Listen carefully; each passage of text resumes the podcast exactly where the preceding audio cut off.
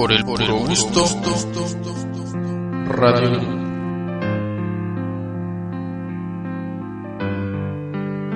Radiolas y radiolos, bienvenidos a www.radiola.com.mx por el puro gusto. Ya es dominguito 12 de febrero del 2023. Así que corra la voz, avísele a todos los suyos que ya comenzó el mejor programa dominical. Y no, no es la academia, por supuesto, sino divas y divos del cine mexicano. Soy su servidor Edu Canseco y antes de darle el uso del micrófono a la voz principal masculina protagonista, mi frase favorita con el tema del día de hoy es la siguiente. María Guadalupe, Cristina, Angélica, Valeria, Leticia, Ana. Lo nuestro no puede ser porque yo soy Aries y tú, una idiota. Toma el micrófono, Peter. No, no, no, pues empezaste muy bien, mi querido Edu.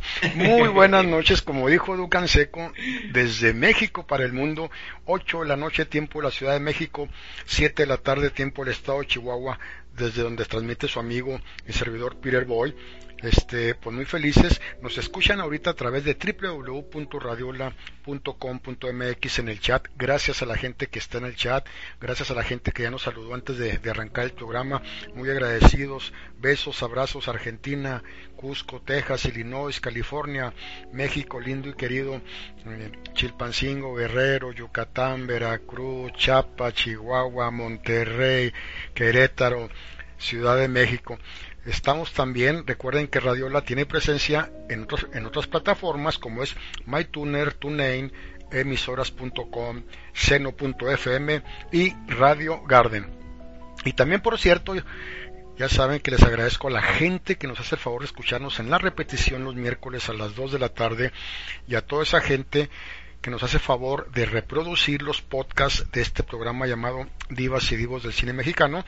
Los podcasts los tienen ustedes aquí en la plataforma de Radio. Está el apartado que dice podcast y al dar clic les va a aparecer Divas y Divos del Cine Mexicano.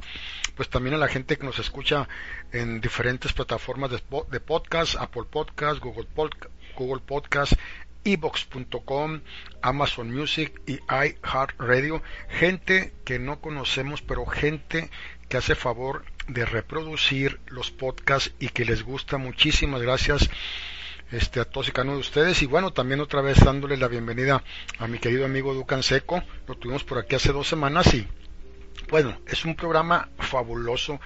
Y agárrense porque, bueno, a mí me encantaban de chico, de joven, de adolescente y prácticamente las vi todas porque hoy vamos a homenajear a las grandes telenovelas mexicanas en la historia. Va a ser imposible hablar de todas.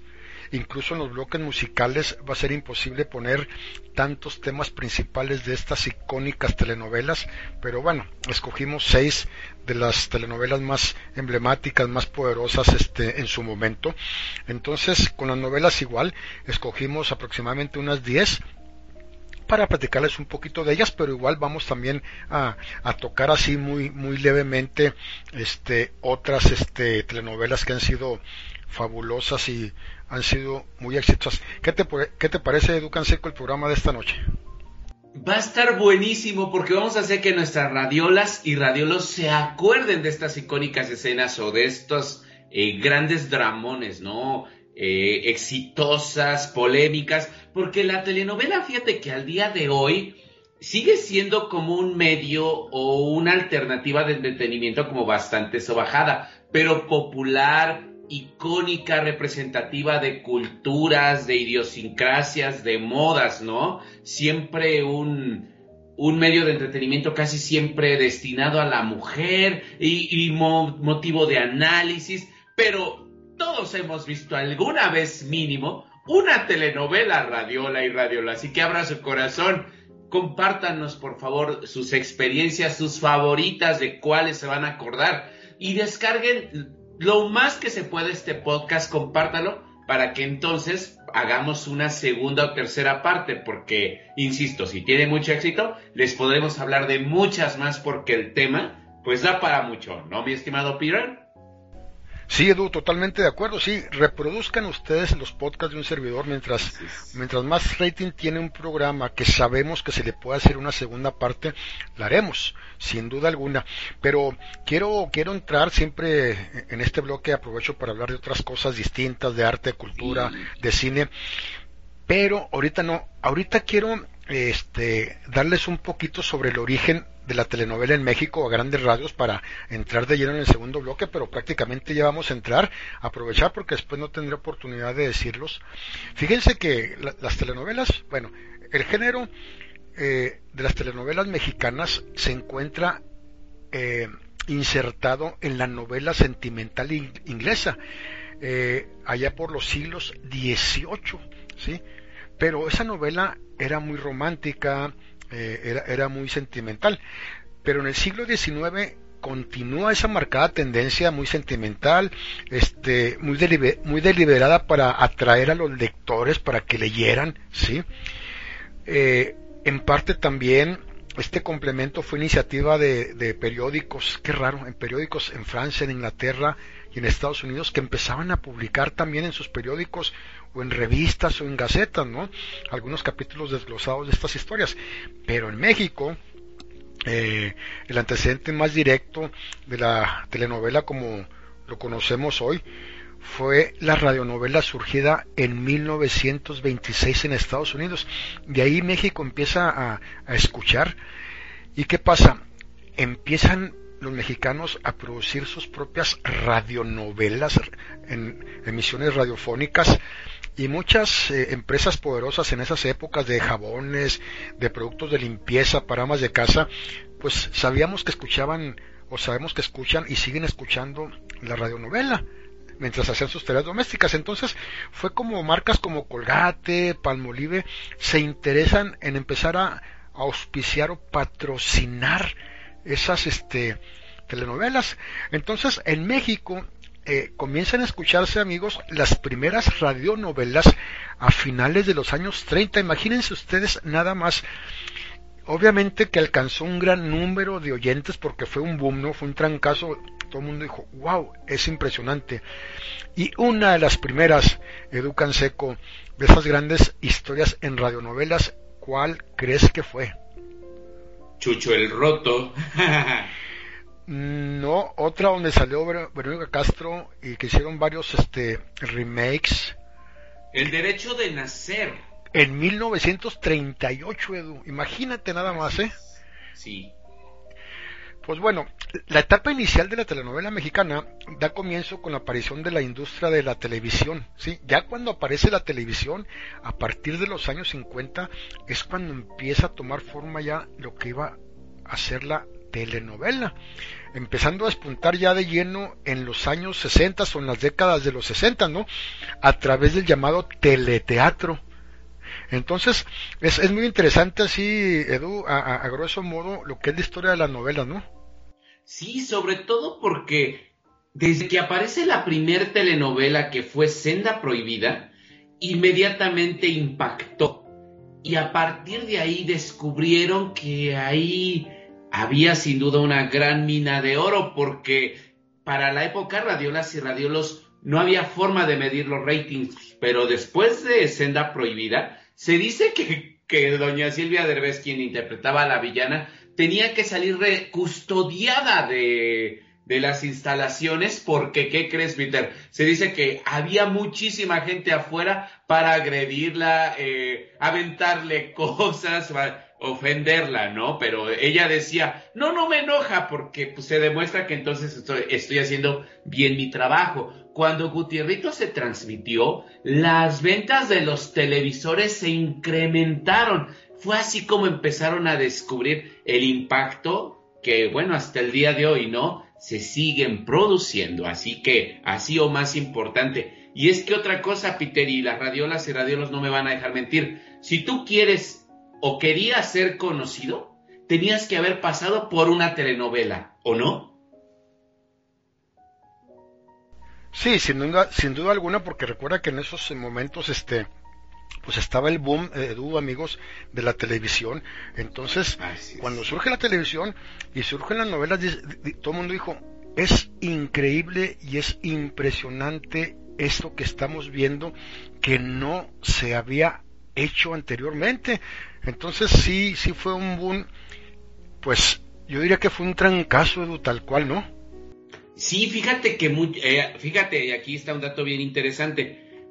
Cuando ciertas figuras del cine, como que su carrera descendió un poquito en su popularidad o ya no eh, eran tan demandados, muchos se fueron a refugiar y se convirtieron en precursores de este género. Fíjate, ahí podemos ver, o así brevemente en la historia, eh, participaciones de María Elena Marqués, Anabel Gutiérrez, de Silvia Derbez que acabo de mencionar, de Andrea Palma, o sea, figuras del cine, estrellas, y bueno, eh, encuentran un espacio en su momento en este género novedoso que es la telenovela. Así es, estrellas de la época de oro del cine, vamos a decir ya en sus estertores que todavía alcanzaron a participar en varias telenovelas, ¿eh? También tenemos a Libertad Lamar, que recuerda, Sara García, que bueno. Las rumberas, ¿no? Rosa Carmina, Ninón Sevilla, Meche Barba, y salieron en las telenovelas de Talía, desafortunadamente, ¿no? Creo que ellas merecían más por su carrera, ¿no? Pero bueno, ahí está el intento. Oye, hasta la diva del teatro María Teresa Montoya, un gran, una gran estrella, radiolas y radiolos. Un día busquen su carrera, es impresionante la gran diva del teatro, hasta protagonizó una telenovela llamada Murallas Blancas, los dramas y melodramas y sufrimientos de una vida de hospital. Así es. Pues vámonos ya rápidamente, Edu, amigos, al primer bloque musical. Y bueno, vamos a escuchar temas de telenovelas más icónicas. Y bueno, este primer tema musical fue una gran telenovela con Ana Martín, eh, Jorge Rivero, eh, Juan Ferrara, que fue un trancazo, fue un éxito total, total. Tanto la canción, a pesar de que Ana Martín no, no, cantaba, pero se animó a cantar el tema y gustó mucho. Y la telenovela, olvídense. Vamos a escuchar el tema Dulce Amor de la telenovela Gabriel y Gabriela en la voz de Ana Martín y volvemos. Por el puro gusto. Radio. Amor me llegará algún día en cualquier lugar. Sé que entonces él encenderá el calor que su mirar me da. El amor me llegará y en sus brazos me caricias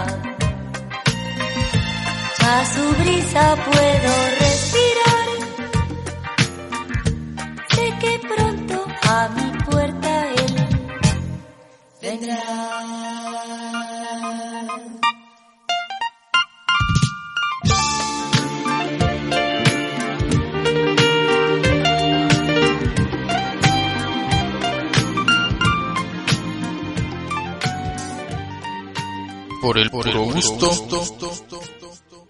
Y ya estamos de regreso, radiolas y radiolos, corran la voz, avísenle a todos los suyos, interactúen con nosotros. Vamos a comenzar por hablarles de Mundo de Juguete. En su momento se convirtió en la primera telenovela de larga duración en nuestro país. ¿Sabían que se difundió o fue transmitida entre 1974 y 1977? Fíjense que esta telenovela nos contaba la historia o las historias de Cristina Salinas, la protagonista, una niña que se metía en cada problema, que se vinculaba con los personajes adultos y todo para qué? Para que su papá se, se casara, fuera feliz y ella consiguiera una mamá. Los protagonistas eran Ricardo Blume, Irma Lozano, Sara García, Gloria Marín, mi novia Irane Ori y Evita Muñoz Chachita. Pero ¿por qué les digo que nada más los protagonistas? Porque durante estos tres años que se transmitió esta novela, dos, dos años y meses, eh, participaron muchísimos actores en pequeños papeles y en pequeños capítulos para obviamente darle esta continuidad constante a la trama. Entonces pudimos ver así durante este tiempo de transmisiones eh, actores como Javier Marc, Eduardo Alcaraz, Luis Vallardo, Augusto Benerico, Leonardo Daniel, Alma Delfina, Elizabeth Dupeirón, Lili Inclán, Ana Berta Lepe, Paul Ortín, Miguel Palmer, o sea, habidos y por haber, todos los que se imaginen en Televisa en ese momento, una jovencísima Laura Zapata también ahí participaba, les digo, en pequeños papeles pero aquí lo más importante y, lo, e mención especial es que la consejera, el hada madrina casi casi de la protagonista de Cristina, eh, interpretada por Graciela Mauri, era la abuelita del cine mexicano. Pero les tengo un dato curioso que contarles. Fíjense que para escoger a Cristina, a Graciela Mauri, hubo una serie de concursos para encontrar a la niña. La elegida no fue Graciela Mauri, sino una niña que se llamaba, bueno, perdón, se llama Angeline Santana.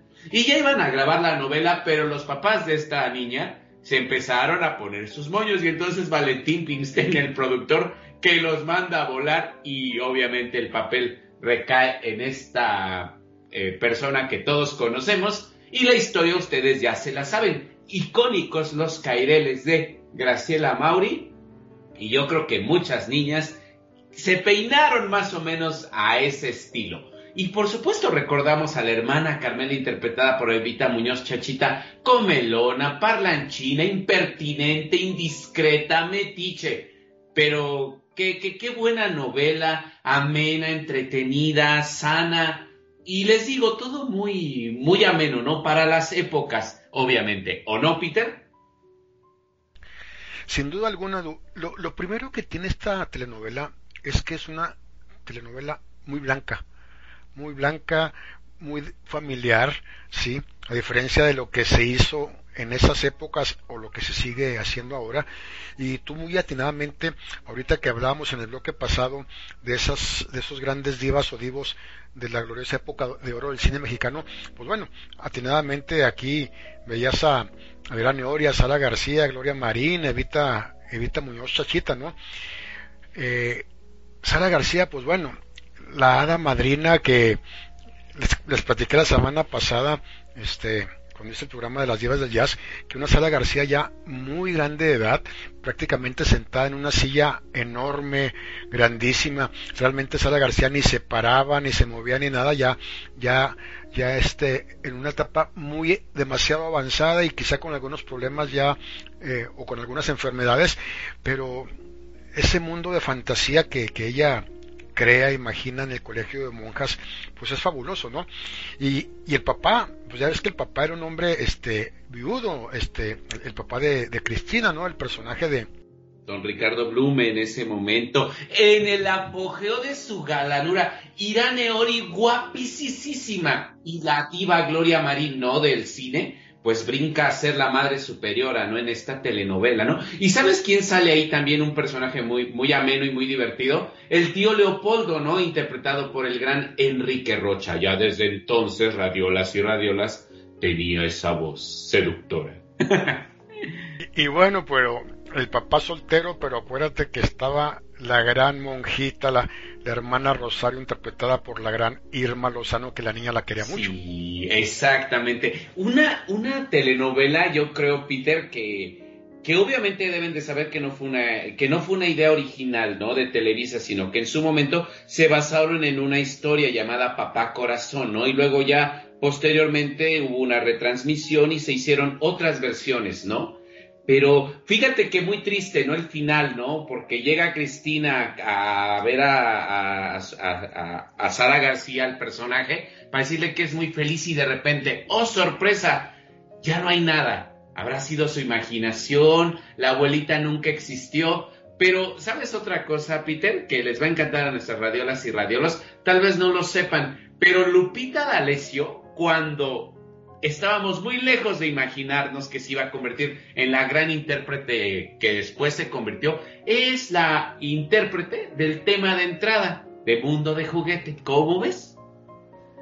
Sí, es, increíble, ¿eh? es increíble que la gran Lupita D'Alessio haya interpretado ese tema de Mundo de Juguete, pero también ellos aprovecharon para que una de las telenovelas más exitosas y de más larga duración, pues también era publicidad y marketing para, para ellos sin duda alguna.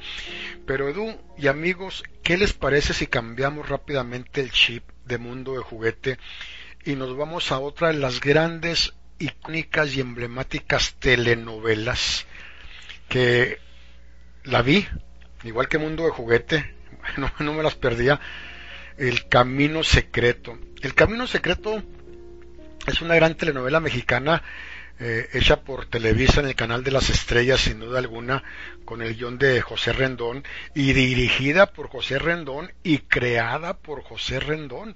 ¿sí?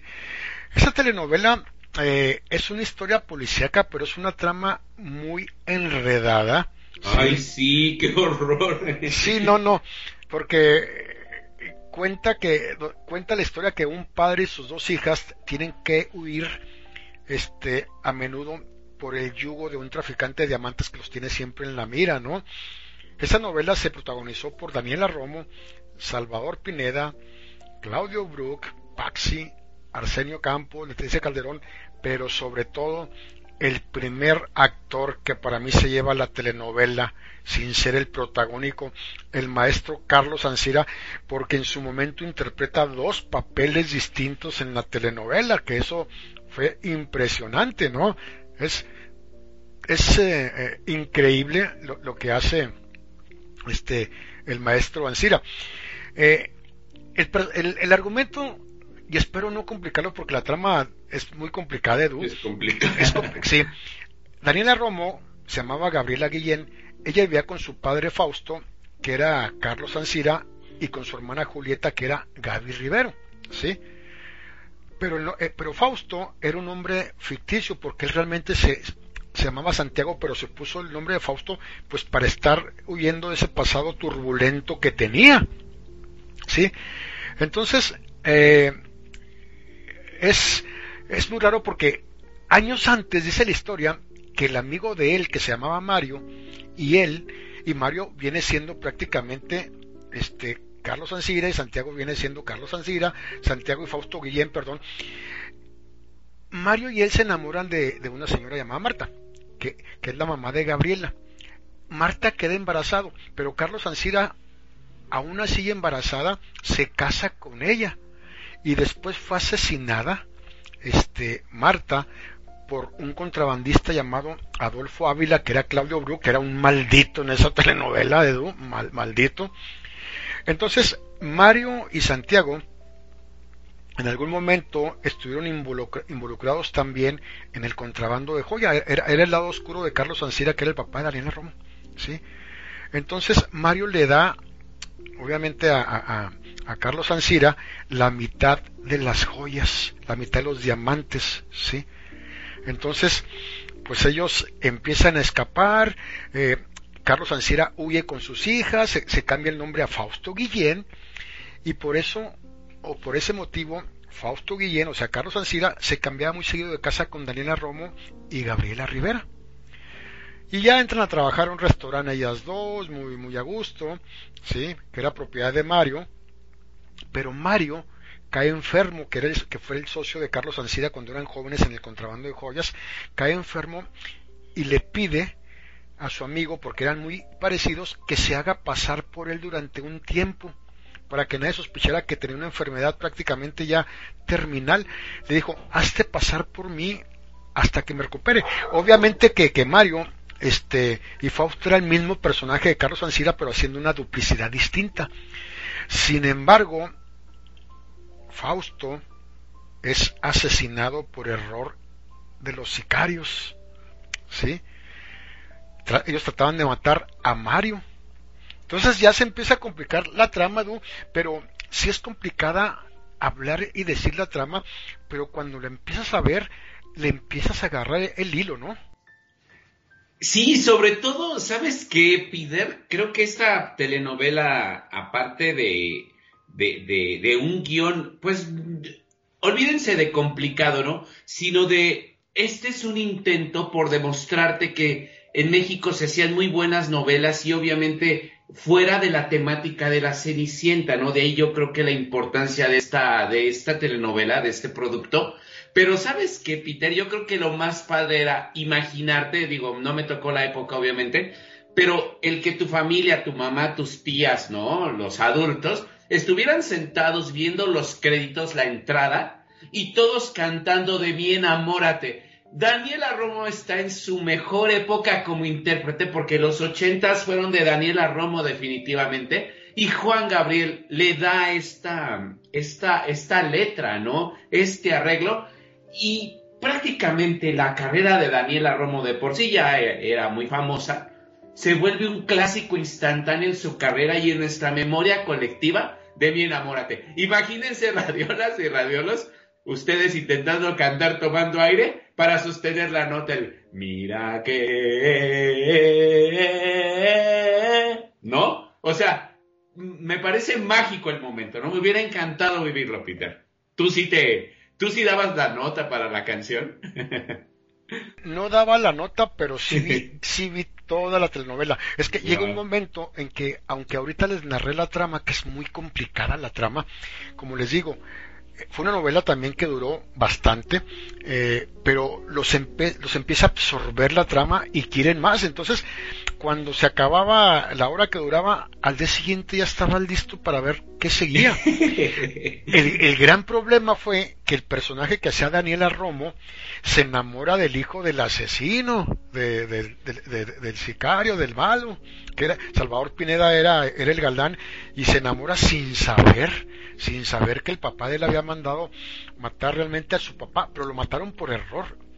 ¿Por qué? Porque se parecía mucho al otro personaje cuando se disfrazó, obviamente. Claro. Entonces, y como dices tú, el tema de mi enamórate. Clásico de clásicos. O sea, no, no, o sea, no hay alguien que no se sepa esa canción, Peter. Así de sencillo te lo puedo decir, que es el impacto de, de mi enamórate, ¿no? No, esa canción fue un hitazo, sí, se la vamos a poner ya más adelante sin duda alguna. Fue un hitazo. La voz de Daniela Romo espectacular para cantar esa canción. Es impresionante cómo Dani cantaba esa canción con, esos saltos, esos agudos. Que bueno, es una de mis favoritas sin duda alguna Daniela Romo, que yo la vi en concierto un par de veces. Unas canciones preciosas. Y bueno, vamos a dejarle ahí porque bueno, este programa Está interesantísimo. Y como son muchas novelas las que tenemos que, analizar, pues bueno, tratamos de darles eh, pequeñas semblanzas de cada uno, porque pues si nos quedamos con una, una telenovela nada más a analizar, bueno, nos vamos a llevar la hora y media que dura el programa. Así que, sin duda. Así que muchísimas gracias por sus mensajes, por su chat, por sus saludos. Y vamos a escuchar, bueno, una canción de otra de las grandes e icónicas telenovelas que es Quinceañera ¿sí? Vamos a escuchar este gran tema cantada por una joven, jovencísima banda Timbiriche en esa época, que también fue un hitazo la canción, fue un hitazo la, la telenovela y sin duda alguna hablaremos de ella, de ella. Volvemos. Por el, gusto, Radio. Yo no sé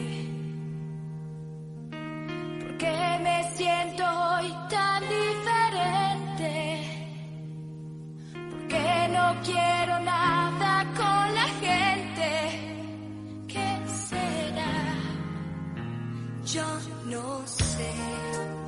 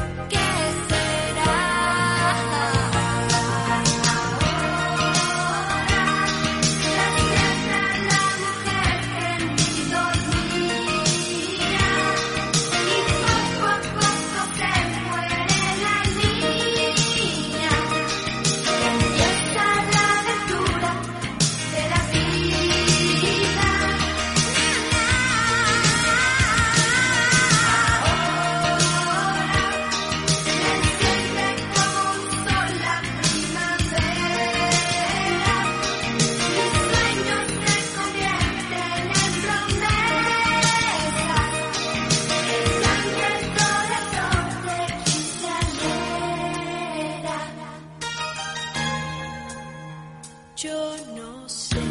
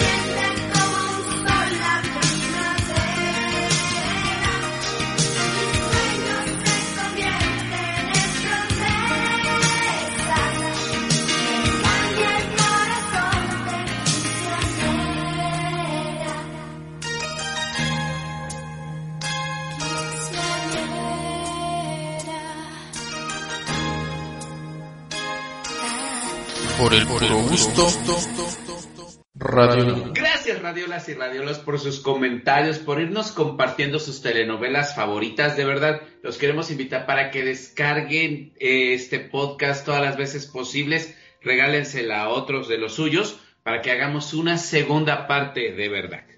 Y ahora vamos hasta 1970 para que ustedes sepan, radiolas y radiolos, que hubo una época en que el impacto de las telenovelas fue tanto, como dato curioso, que también hubo telenovelas que se transmitieron los domingos, por ejemplo, ya durante los ochentas hubo algún intento, por ejemplo, en, que ciertas telenovelas se transmitieron por el Canal 5, Peter. O sea, imagínate cómo, cómo el género estaba dando eh, buenos resultados y bueno, ¿no? Querían ahí abordar todo tipo de historias, temáticas y llegar a todo tipo de públicos. ¿Y por qué comencé diciéndoles que el año 1970?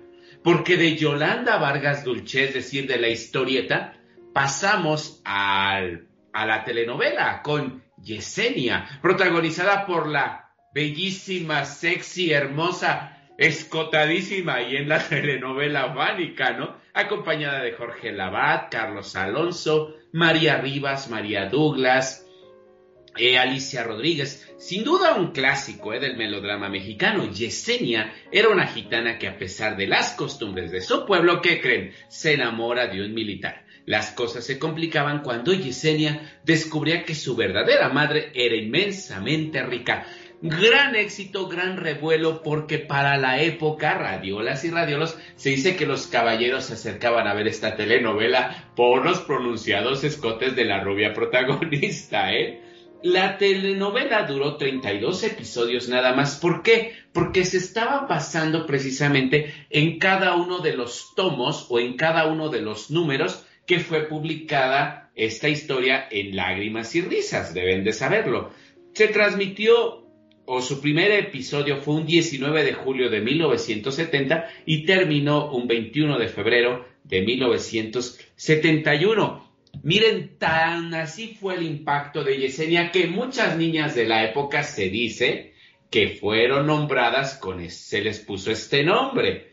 Luego el productor intentó llamar a, a Fanny Cano para que hiciera la versión eh, en cine, y Fanny Cano obviamente no pudo porque entonces se dice que ella era pareja de ahí un alto mando, un alto funcionario que se ponía muy celoso ¿eh? por las escenas románticas con Jorge Labat. Jorge Labat llegó a decir este tipo de comentarios en una serie de entrevistas. Y entonces llaman a Jacqueline Andere y bueno, hasta en países como China, Jacqueline Andere se hizo famosa ¿eh? por interpretar a esta gitana. ¿O no, Peter? Bueno, sin duda alguna, Edu y amigos, el- la Yesenia protagonizada por Jacqueline Ander y Jorge Labat allá por 1971 fue un hitazo. Guapísima Jacqueline Ander, ¿eh? guapísima también co- como Yesenia. Este, y ahorita, bueno, me dio risa porque que hablabas de los escotes de mi, de mi novia Fanny que no sí, yo, yo no me la perdía, es más, la repetía cuantas veces la pasaban. Era impresionante el sex appeal. O sea, esa mujer derramaba sexo por los poros, este, sin duda alguna, Fanny Cano.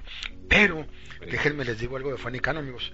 Fanny Cano en la vida real era todo lo contrario, ¿eh? Así es. O sea, Fanny Cano, si la comparo con alguien, la voy a comparar con don Carlos López Moctezuma, el más grande villano de la época de oro del cine nacional. A don Carlos López Moctezuma lo odiamos todo mundo en sus en sus películas por sus grandes actuaciones, pero en la vida re- real era, era un amor de Dios, era un pan de dulce. Fanny Cano igual, ¿eh? Fanny Cano en la vida real no tenía nada de devoradora de hombres, ni de sexy, ni de nada. Digo, no dejaba de ser sexy, pero Fanny Cano era la mujer más tranquila del mundo.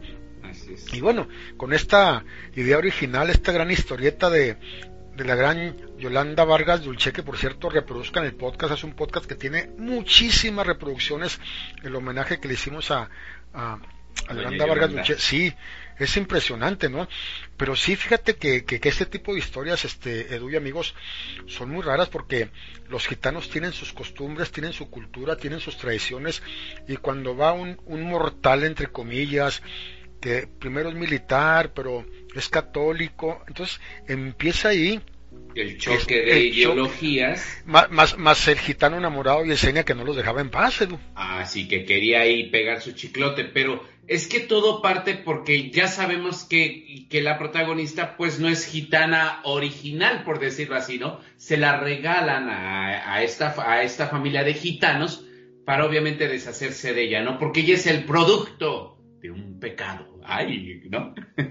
Sin duda alguna, tan, es así que la abuela al último tiene que revelar que, Gitania, que Yesenia no era gitana. No era, no era- Así no era es. gitana. Que por cierto, ese papel que les digo de, del gitano enamorado de, de Yesenia lo hacía Juan Ferrara en el papel de Bardo. Era malo, o sea, era malo, pero por que lo cegaba el amor, trataba, trataba de hacer lo imposible para que no estuvieran juntos. Pero a fin de cuentas, pues bueno, ya en el hecho de muerte, hasta donde yo me acuerdo de esa telenovela, Edu, pues la abuela le, le revela que no, Yesenia pues no, no tiene nada de gitana, ¿no? Así es, y sobre todo eh, porque, eh, ya sabes, las telenovelas de Yolanda Vargas Dulceo, sus historias, propiamente no hay tanto un villano, casi siempre la característica es que el destino, ¿no? Se encarga como de enlazar a los personajes.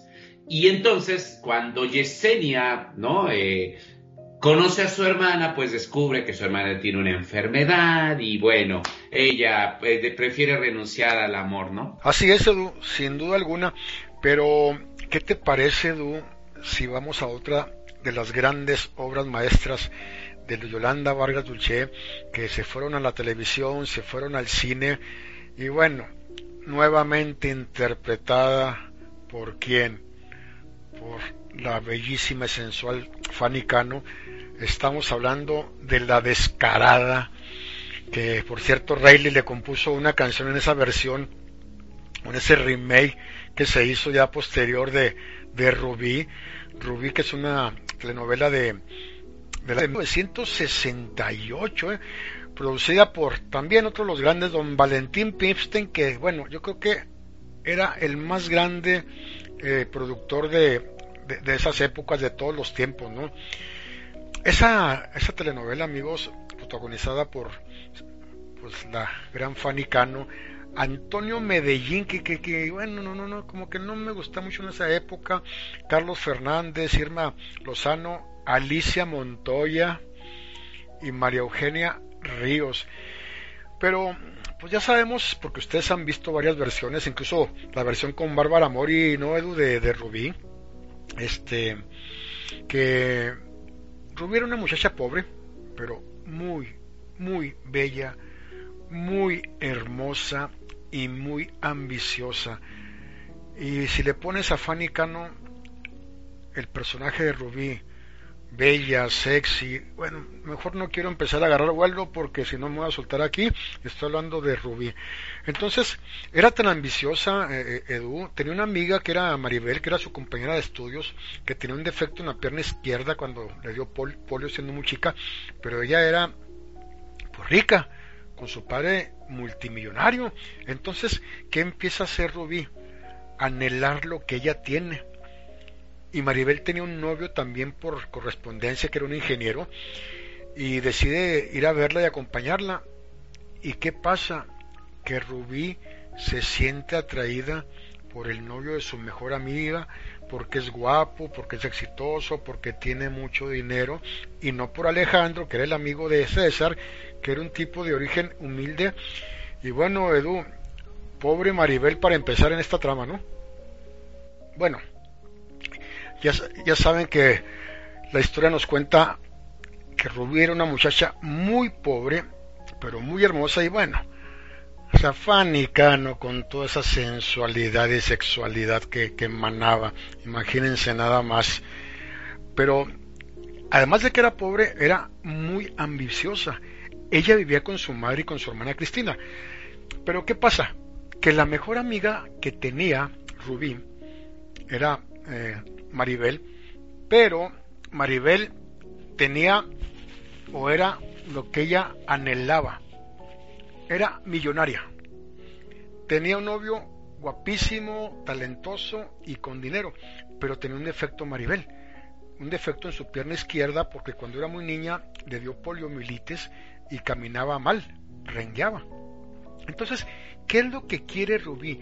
¿Qué es lo que anhela Rubí? Pues Rubí quiere todo lo que Maribel tiene, ¿sí? Maribel tenía un novio llamado César, que era ingeniero, él va a visitarla acompañado de su mejor amigo, que también era muy guapo, cuenta la historia, pero era pobre, pero era médico. No era pobre, pero no era millonario como César.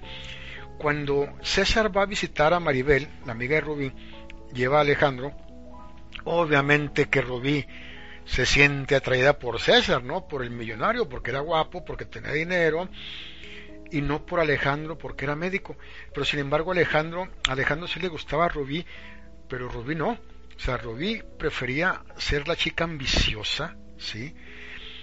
Alejandro se da cuenta de que Rubí es mala y que odia a Maribel, que es la novia de su mejor amigo, y se lo recrimina. Entonces, es, esa es una mente siniestra, Edu, una mente enferma, pero por la ambición, ¿no?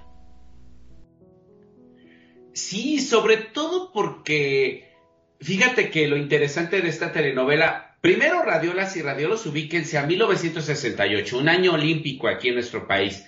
El blanco y negro con el que fue hecha esta telenovela, música de James Bond de fondo, y entonces Fanny Cano cuando interpreta a Rubí en su etapa de pobre está con el cabello negro, usa una peluca. Pero cuando mete intriga, separa a los amigos y hace que César rompa su compromiso o se encarga de que Maribel descubra que ella o César ya cayó en sus redes, ella se vuelve rubia, o sea, ¿no? Su, su personalidad natural. Bueno, entonces, en su etapa de millonaria, luce unos vestidos, Peter, luce unas joyas, luce un cinismo, un encanto, o sea, abrazador, arrollador, porque esta telenovela tuvo mucho, muchísimo éxito, pero debido a la época económica, la situación del país, no tuvo mucha cobertura, se habla mucho de eso. Entonces, esto hizo que Yolanda, eh, Yolanda Vargas Dulce fuera animada a hacer la versión eh, para el cine, que no le fue bien, fue interpretada obviamente por Irane Ori Rubí, rubia, guapísima, pero como acababa de llegar a México, entonces todavía no salía la actriz, todavía no salía ese portento de talento. Entonces su éxito fue muy, muy mediano, fue pues más malo que bueno. Pero recordemos, ¿no? Siempre la moraleja, los mensajes en las telenovelas de Yolanda Vargas Dulce, no, hombre, detente, ¿no? Ante unos labios carnosos. Primero ve el alma de la mujer que, que vas a amar, ¿no? Porque Rubí representa esto. Eh, todo lo que ella pasa a su alrededor, todo lo destruye, todo lo que toca lo envenena, lo emponzoña y lo, lo efímera, ¿no? Que es la belleza, porque aquí ese es la, lo más importante de, eh, de esta trama, ¿no? De cómo alguien puede lograr todo lo que quiera, pero a final de cuentas va a haber un costo, un pago. Rubí paga cuando descubre que se enamora de Alejandro, pero Alejandro, como ya la conoce tal cual es, pues la detesta, ¿no? Y un accidente que, bueno, tiene que ver con cristales, no les vamos a contar la historia. Hay pequeños eh, cortos en YouTube, búsquenlos para que vean cómo Rubí pierde su belleza. Pero debes de saber algo, Peter, y tengo mucha curiosidad. Se dice que en Brasil es una telenovela que pasan muy seguido, ¿eh? muy seguido en televisión abierta. Y aquí en México no, no han hecho la retransmisión y creo que valdría mucho la pena para que las nuevas generaciones conozcan a Fanny Cano y conozcan esta historia de Rubí, porque cuando Bárbara Mori la volvió a hacer, que fue un gran éxito, señoras y señores, Bárbara Mori está espectacular, qué belleza de mujer, ¿eh? O sea que esa sí es una digna Rubí, ¿eh? Contrincante para las épocas. ¿O no, mi? Sí, digna Rubí y contrincante de, de Fanny Cano, ¿no? Pero aún así, ah, sí, sí, bueno, sí. yo me sigo quedando. No, no, el, el lugar que se merece. Pero todos decían, ¿no? ¿Quién va a ser a Rubí? Porque en Televisa pasaron todas las actrices habidas y por haber. O sea, por, o sea, por belleza no se discutió, pero Rubí necesitaba algo más que Bárbara Mori sí tenía. Entonces, eso es lo bien interesante, ¿no? Qué buen ojo del productor, ¿no? Que, que, que, tuvo el tino de buscar en otra televisora, ¿no? Porque ese fue el gran escándalo en su momento, ¿no? Que busca actriz de otra televisora y bueno, no, no, no, no es que Bárbara Mori no, sí, no, espectacular, espectacular este. Así es. Pero bueno, vamos a dejarle ahí, queridos amigos. Muchísimas gracias por sus Ya cuando vamos agarrando mensajes. filo, ¿verdad? Sí, no, ya, ya nos estamos pasando en este bloque. Muchísimas gracias por sus mensajes, por su chat, por lo que están opinando. Y vamos a escuchar otra canción de otra de las telenovelas emblemáticas en la voz del gran Camilo VI. Vamos a escuchar el tema de la telenovela Colorina con Lucía Méndez y Enrique Álvarez Félix. Y regresamos. Por el puro gusto.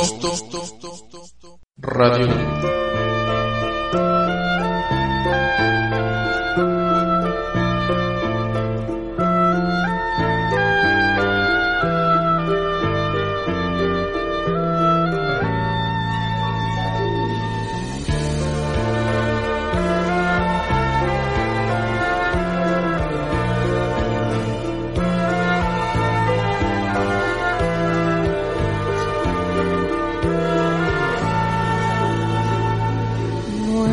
Amor entre guerra y paz, entre tanta gente y tanta soledad, ha vencido a la mentira con verdad.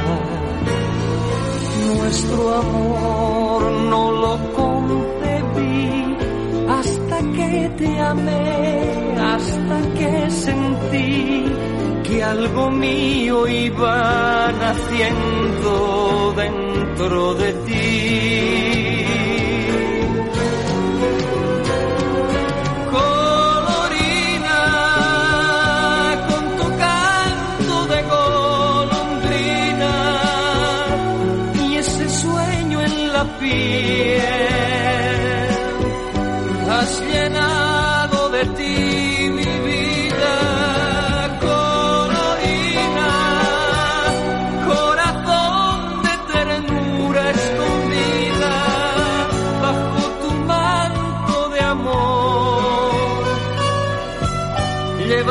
Yala.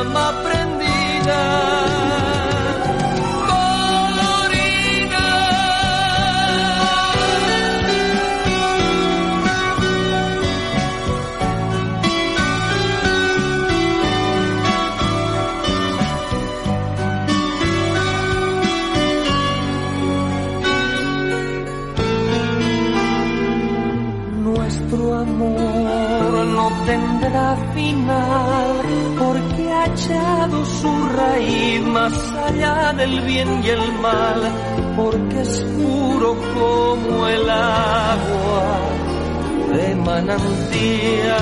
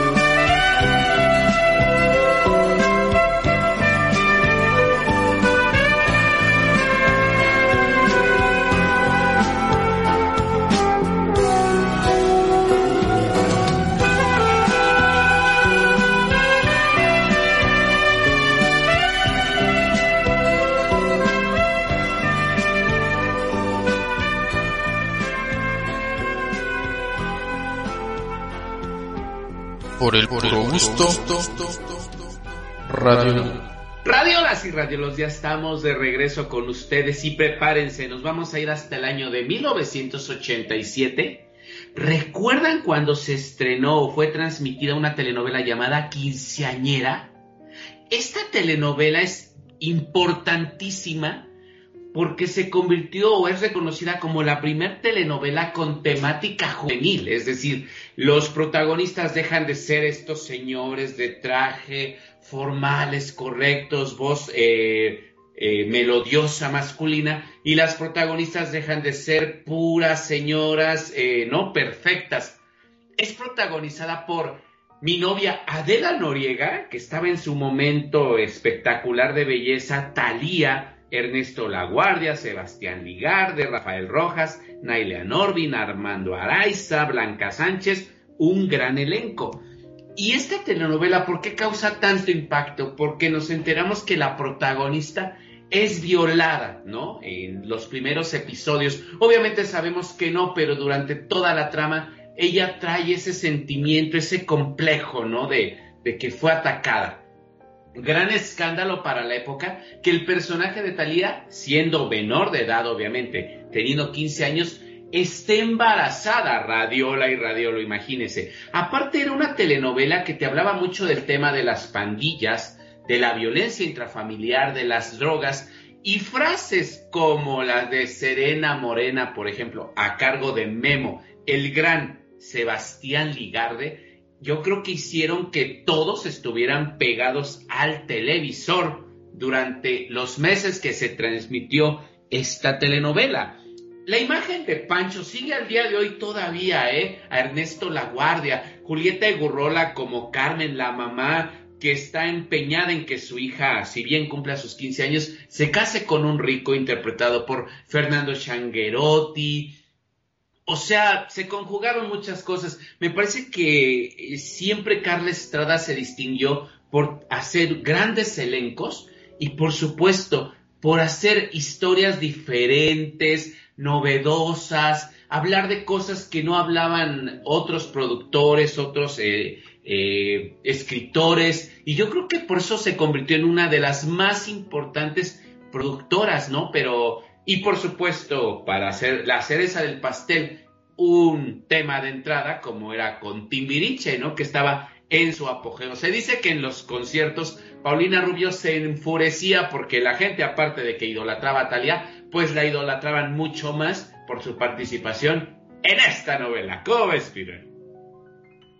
Sí, sin duda alguna, mi estimado.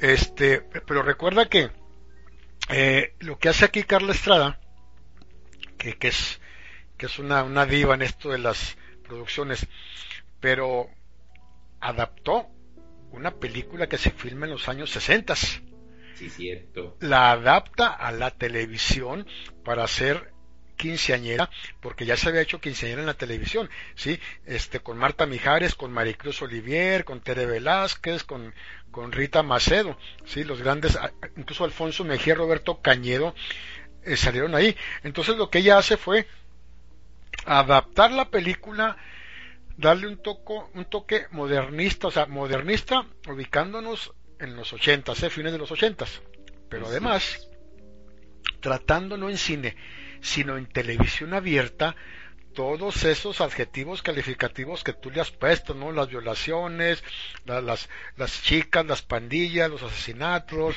o sea, lo traslada a la televisión y quita de lleno a los actores, como dices tú, de traje, de saco, de corbata, los galanes, y nos manda a ver la vida de jóvenes de barrios de clase baja, ni siquiera, ni siquiera medias, ¿sí? Donde para mí, para mí, los créditos estelares se los lleva sin duda Sebastián Ligarde, ¿eh? con esa gran actuación de, de Memo, de Guillermo Memo López, es impresionante la, la, actuación, porque bueno, Ernesto La Guardia, que hasta la fecha no se quitó el estereotipo de Pancho, pues sí, pero muy, muy fresita, ¿no? Este, muy fresita, este, Talía, pues como dices tú, ¿no? Embarazada, que también fue un tabú tremendo, la Nailia Norby también, que, que bueno, medio, esa mujer siempre le han quedado los papeles de mala y es fabulosa. Sí, es, sí, qué gran villana es Nailea Norby, ¿eh? ah. qué, buena actriz, qué buena actriz. Fabuloso. Lo que sí que es que, bueno, el final, pues bueno, es un final este dulce, un final feliz para, para todo el mundo, mi estimado Du. Eh, Memo termina en la cárcel y bueno, les estoy contando un poco porque es una película, es una tele- telenovela, perdón, que se vendió Centro, Sudamérica, Asia y a todos lados del mundo. Talía vende mucho ya en Asia sus novelas. Eh, la mamá de eh, Doña Carmen eh, acepta pan, Julieta y Gurrola. correcto, acepta Pancho y pues Leonor se arrepiente de intentar separarlo de Maricruz y bueno, en, en sí, final feliz para esta gran telenovela de, de quinceañera y, y con la siguiente telenovela de que, que vamos a analizar, como sé que a ti te gusta mucho, yo únicamente te voy a apoyar con los comentarios, sí, yo, yo- yo lo sé, así que adelante con la mentira, mi querido Ducan Seco.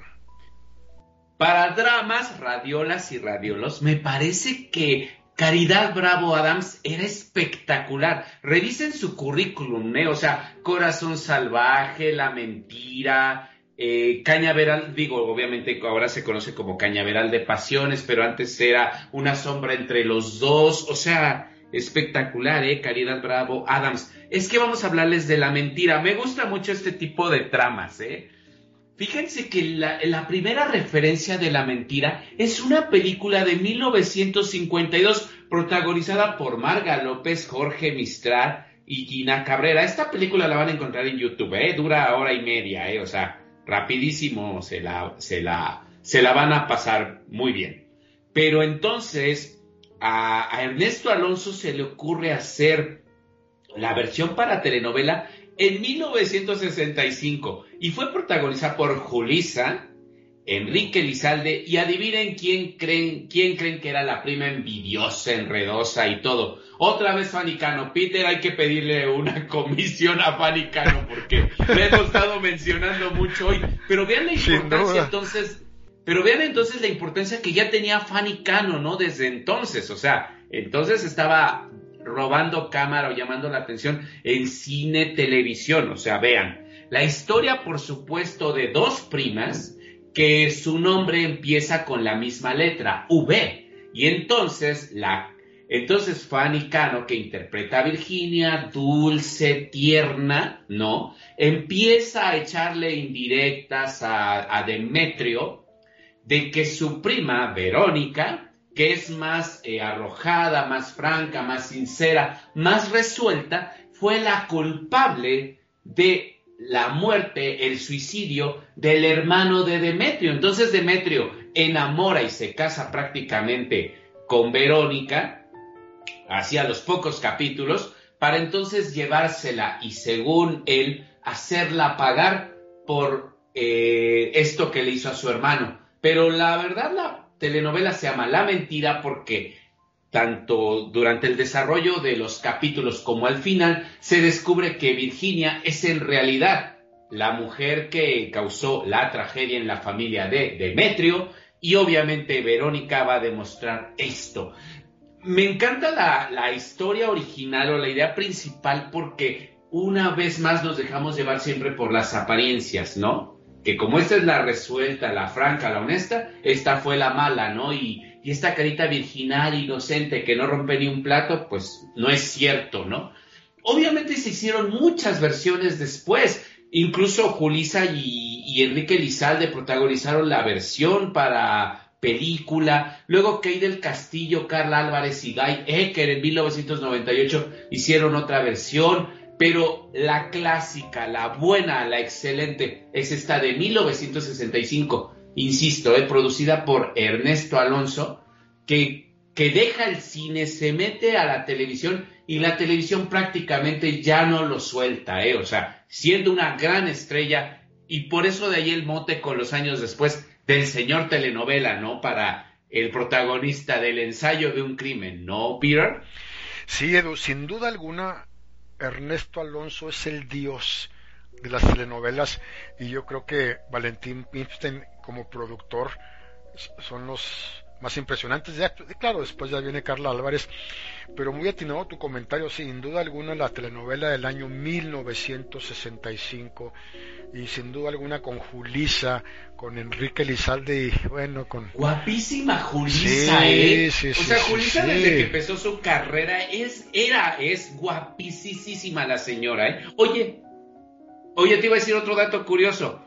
¿Sabías tú que si revisas los éxitos, por ejemplo, del gran Pepe Jara, hay una canción que se llama Se te olvida, pero tuvieron que cambiarla, entonces ahora se llama La mentira y entre comillas Se te olvida, porque esta canción de Se te olvida fue el tema de entrada de la telenovela La mentira, ¿sabes? Entonces, ahí para que sepan que la canción no se llama La mentira, sino se llama Se te olvida.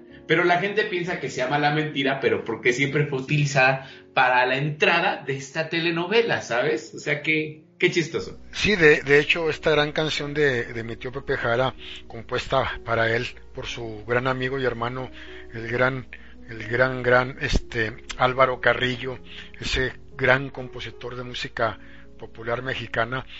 Sí, así como dices tú, se te olvida, se te olvida. Es, es fabulosa esa, esa canción y muy atinado lo que dices, porque después tuvieron que poner eh, la mentira y luego entre paréntesis se te olvida, pero era, era para que pegara definitivamente. Y, y volviendo a Julisa, si, si tú ves a Julisa eh, en los años 60, 60 y tantos, 70, eh, la ves en los caifanes, la ves en la película Amor en el aire, donde hace un desnudo, ahí por cierto también, este de un, de un novio que, que era piloto avia- aviador y no sé si te acuerdas de esa película, algo así que se llama Amor en el aire, este Manuel Ojeda, Julisa, Sí. Julisa. Alma Muriel. Alma Muriel también, Ella es sí, amiga de Alma Muriel y sí. comparten un departamento. Sí, no, no. Que, bueno, crecible, todo lo crecible de Julisa. Y cuando la ves en fotos jóvenes con esas minifaldas, dices tú, dices, "Co- es- esta mujer tiene todo en su lugar, por enfrente, por atrás y por los lados, unas piernas impresionantes. Y cómo, cómo se fija en Ben Ibarra, es increíble, dices, Dios mío, no puede ser, no puede ser. Algo tenía Don Benny que, bueno, hizo que ahí Julisa cayera. No, no, no, no, es increíble. No, de, porque eh, Julissa era un mujerón, ¿eh? En verdad, Sí. mujerón. Y una estrella, ¿eh? O sea, pegó en televisión, en, cine, como productora. O sea, no, no, no, no. O sea, que qué mujer muy inteligente. Y otra cosa, Peter. También fue famosa y reafirma su estrellato en el firma- firmamento telenovelero porque fue la protagonista de Corazón Salvaje también en su momento, en 1966, también de Caridad Bravo Adams y también se hace acompañar de Enrique Elizalde, o sea que ahí vean, ¿eh? Radiolas y radiolas. No, no, sin duda alguna, tienes toda la razón. Y bueno, se va tan rápido el tiempo porque, eh, como hablamos de muchas cosas, incluso a nosotros nos falta tiempo para contarles cosas. Y como estamos abarcando dos telenovelas por bloque, amigos, pues imagínense, o sea, ahora sí que estamos haciendo milagros, Edu y yo, para además Sí. de hablar de síntesis, pues bueno, ahí complementar con algunos comentarios o algunas, algunas anécdotas. Muchísimas gracias por su chat nuevamente, por lo que están comentando de, de las telenovelas, qué bueno que les está gustando el programa. Y vámonos a escuchar el tema musical de una de las que son para mí de las dos más grandes producciones de telenovelas en la historia y, con esta se revolucionó prácticamente la telenovela mexicana con los ricos también lloran vamos a escuchar el tema en la voz de Verónica Castro que también la convirtió en un hit y la convirtió en una mega estrella también al interpretar esta canción que se llama Aprendí a llorar tema de la película Los ricos también lloran que sí, sí usted lo está adivinando, más tardecito vamos a hablar de ellos, así que por lo pronto vámonos al siguiente bloque musical porque está buenísimo este programa y Por el puro gusto. Radio.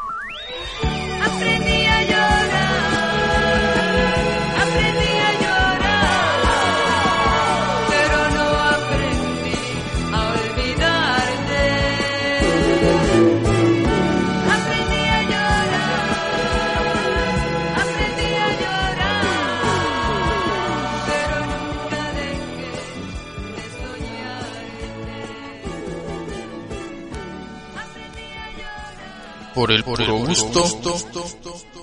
Radio.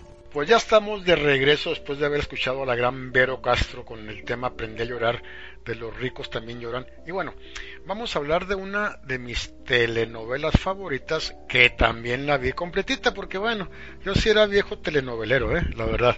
Si era viejo telenovelero, vamos a hablar de Colorina, de Colorina, esa gran telenovela este con el guion del gran Antonio Moncel, que lo recuerdo, eh, y la adaptación para la segunda parte fue de Vivian Pestalozzi también, dirigida por un gran director de escena, el maestro Dimitrios Sarraz, que era impresionante este señor, producida por Valentín Pipstein para Televisa en 1980.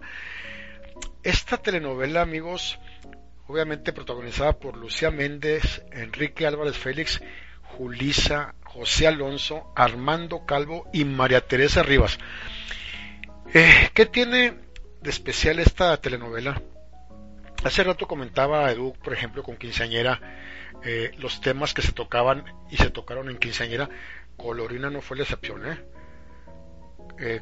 Colorina trata sobre la vida de una prostituta, tal cual, que se enamora de un millonario. Trata la prostitución esto eh, algo pues muy adelantado para su época. Ahorita no, pero vamos a ubicarnos en los ochentas, por favor, ¿sí? Ella, Julisa, que era la gran amiga de, de, Colorina, ¿sí? Es para mí un cambio muy drástico eh, y, y, quizá Edu esté conmigo de acuerdo, ahorita le pregunto, en la televisión mexicana, en las telenovelas, al tratar la prostitución, que se vea un poco los famosos table dance, ¿sí? Pero pues lo más impactante de esta telenovela de, Colorina, eh, que ella trabajaba eh, en un prostíbulo, era una mujer muy bella, era una prostituta de cabaret, su nombre era Fernanda Redes, pero la, la conocían como la Colorina. Entonces, pues es, es increíble lo que hace el maestro Valentín Pipstein con este gran lanzamiento que hizo Televisa en un horario estelar de nueve y media eh, a 10 de la noche. Es una película que quizá eh, sí fue larga porque eh, la primera emisión fue a partir del 2 de junio de 1980 y la última fue en marzo del 81. Yo creo que pues dura, dura poco menos del año, nueve meses, pero fue un boom, Edu, fue un escándalo y fue un trancazo por la temática que se trata en Colorina, ¿no? Así es, tal vez nuestras radiolas y radiolos no se acuerdan, pero aquí estamos para eso, para recordarles que se dice que las mamás de altos funcionarios se incomodaron con la telenovela y la mandaron al canal 4 Peter a las 11 de la noche, estricta clasificación C, pero debido al gran éxito que tenía la telenovela, tuvo que regresar nuevamente al canal 2 obviamente con el anuncio de solo para adultos, pero no había nada, solamente aparecía Julisa y, Lucía Méndez, bellísima Lucía Méndez en su apogeo, este, de prostitutas. Tal vez lo, lo que impactaba no era que la protagonista pues tenía vicios como fumar, mal hablada, o sea, olvídense de la protagonista típica de siempre. También Colorina se volvió muy importante porque la protagonista queda embarazada del galán de la telenovela y para no arreba y para no perder a su hijo, para que no se lo arrebatara su odiosa suegra interpretada por la gran María Teresa Rivas, que fue la villana de esa historia, ella lo mezcla con otro par de niños que obviamente una vecina por ahí los deja y entonces todo México se preguntaba, quién es el hijo de la colorina, ¿o no, Fidel? Eso es parte de la temática que es que es muy importante porque si, si, si mal no recuerdo, los hijos eran Juan Antonio Edwards, José Elías este, Moreno. y Guillermo Capetillo, ¿no? Sí, así que... ¿Y sabes quién comenzó su carrera como actriz y salía de uno de los hijos de la colorina? Yuri, fíjate. Ahí sale jovencísima, haciendo ahí sus pininos. Qué bueno que se dedicó a la cantada. sí, la, trama también de Colorina, amigos, es, es, es, un poco enredada, pero no tenemos tiempo porque tratamos de darles eh, breves sinopsis de las telenovelas, no tenemos tiempo para de- desenmarañar, desenmarañar toda esa trama, pero bueno, este es una trama muy interesante, la colorina, que además de eso, el tema musical, que ahorita comentamos hoy otros micrófonos, me preguntaba Edu, sí, que si me gustaba más con Camilo y con Lucía, me gusta más con Camilo, pero Lu- Lucía también la cantaba bien, Edu, sin duda alguna. Así es, como un toque más con mariachi ranchero. Sí. Y, y, y Camilo Sesto pues lo hace completamente baladista, ¿no? Pero sí. Sí, sí, y es impresionante los agudos que da Camilo Sexto ahí y, los dos de pecho cuando colorina, o sea que se extiende. Y aparte Camilo pues es una mega estrella también, o sea, la telenovela fue exitosa, los temas musicales los dos, porque eh, una parte la canta Lucía y otra Camilo, ¿no, Edu? Así es. Sí, sí, de hecho, este, ahora sí que busquen en las compilaciones de éxitos de Lucía Méndez y siempre van a encontrar colorina y agregada, ¿no? Pero tiene que ver, insisto, por esta asociación con esta telenovela, ¿no? Que, que la primera parte pues tiene que ver con este, esta etapa, este periodo de ella como prostituta, ¿no? Y, y Julisa, y ya después cuando ella se vuelve madre, ¿no? Se vuelve una mujer, eh, una diseñadora de modas y entonces intenta ocultar su pasado y obviamente pues su suegra, ¿no? Que no le deja hacer la vida imposible hasta que le diga quién es el hijo de la colorina. Y no se los voy a decir para que ustedes busquen esa información al respecto. Pero como siempre, ¿no? Es el que menos piensas el que es su hijo. Sí, to- todo el mundo hacía quinelas, hacía apuestas y salieron con el que menos pensabas. Pero bueno, Edu, vamos a, a vivir un poco, convivir un poco. ¿Qué te parece? Esta bueno, la siguiente telenovela que adelante, que para mí es una de las más impresionantes y la vi completa, o sea, yo era viejo Sí, ya me di cuenta. Radiolas y radiolos, pregúntenle a qué horas estudió, a qué horas trabajó, o sea, vean, nada más estaba pegado a la televisión. No, está bien, está bien, es que son épocas, ¿no? Son épocas. Y recuerda una cosa, Edu, que estas telenovelas, amigos, de las cuales estamos hablando, eran los horarios estelares de- del canal de las estrellas de Televisa. Unas eran de 8 a 9, o eran de 8 y media a 9, o eran de 9 a 10. Entonces, pues ya era el horario en que uno ya estaba eh, en la casa, ¿no? Adelante, Edu, con esta telenovela que es espectacular. Fíjense, radiolas y radiolos, que si la gente o todo México se preguntaba quién es el hijo de la coronina, en vivir un poco todos se, eh, se preguntaban, entre todos ellos está el asesino. ¿Cuál fue? ¿Cuál? Estas palabras las decía Angélica Aragón en voz de off y obviamente salían las imágenes, los retratos, ¿no? De cada uno de los personajes que interpretaban Nuria Bajes, Claudio Báez, Inés Morales, Gregorio Casal, eh, Beatriz Sheridan, Rogelio Guerra. Porque vivir un poco es la historia de Andrea, una mujer que, es acusada de un crimen que no cometió. Esto lo pueden ver ustedes desde la cortinilla de entrada. Ella toma el, arma con la que fue asesinada eh, Marta y entonces la policía pues deduce que ella fue y se la lleva. Es conmovedora la entrada, la parte final cuando ella llorando dice, por favor no me dejes aquí por un crimen que yo no cometí. Es desgarradora la, la actuación de la gran Angélica Aragón. Su primer protagónico, ella hizo su, su primer papel estelar acompañada de Rogelio Guerra, quien pues ya era una superestrella obviamente por Los ricos también lloran. Eh, y lo que iba a contarles es que eh, después Andrea regresa y obviamente prepara una cena sorpresa, cita a todos los involucrados, excepto a Bundacio, que no se encuentra ahí, interpretado por el gran Carlos Ancira, que ahí según está enfermo. Y, bueno, termina la cena para, para decirles a todos, les traje un regalito. Ah, porque les traigo uno. Uno de ustedes fue quien mató a Marta. Yo soy inocente y lo voy a descubrir. Y de eso se trata la trama, fíjense. La telenovela se llama La madrastra porque Andrea obliga a que Rogelio Guerra, que fue su ex marido, se eh, rompa su compromiso con la bellísima Felicia Mercado ahí y entonces ella ocupa el lugar de la madrastra. Por eso sus hijos terminan odiándola y aborreciéndola. Entonces ella tiene que ganarse el cariño de sus hijos a la par de descubrir, obviamente, al asesino. Y no les vamos a decir quién es, pero pueden meterse a YouTube, ahí está la novela completita. No sé tú, Peter, es una novela que no, no me gusta, o sea, a lo mejor porque no tiene que ver con mi época ni nada, pero sí disfruto mucho el capítulo de la cena, donde todo el tiempo se están echando directas e indirectas, por supuesto, y me gusta mucho ver el final, obviamente para descubrir al asesino, que no les vamos a decir quién es, porque cada uno de ellos, de estos personajes, tenía motivos para matar a Marta, ¿o no? Correcto. Y como pasó en Colorina, el asesino es quien menos te vas a imaginar. O sea, es increíble.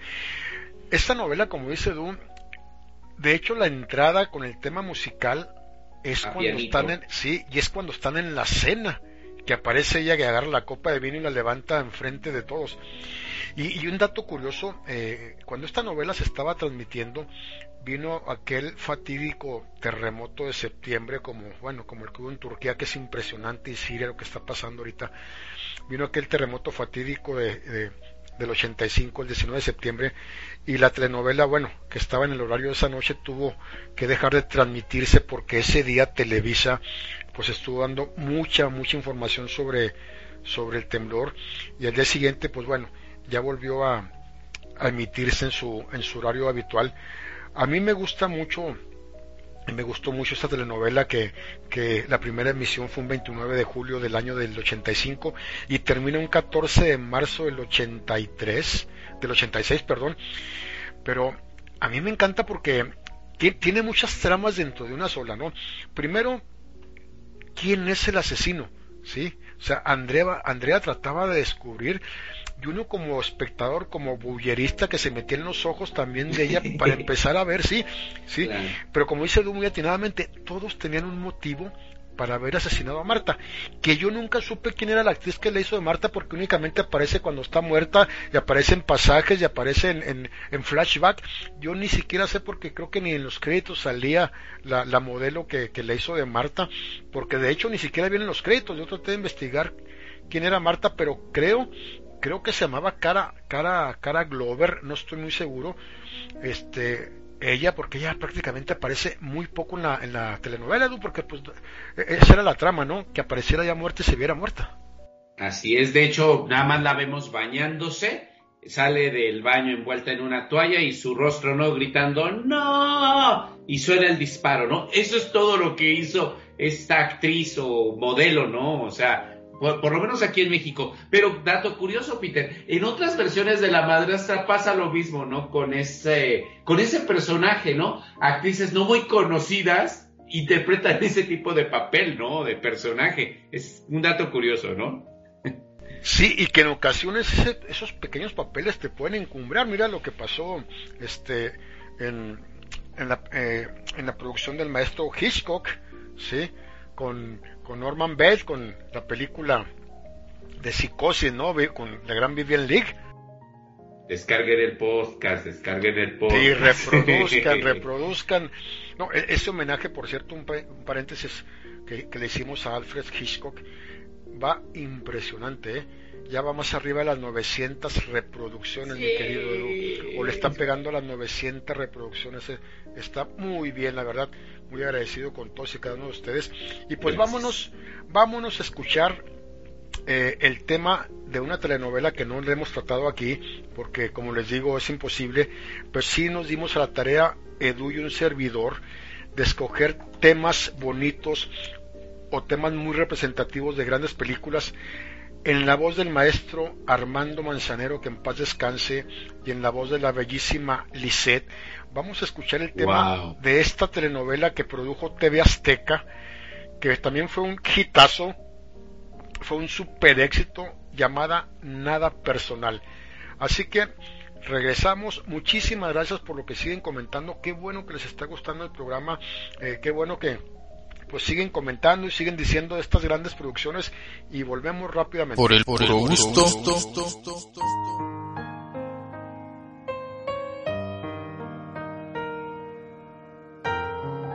Radio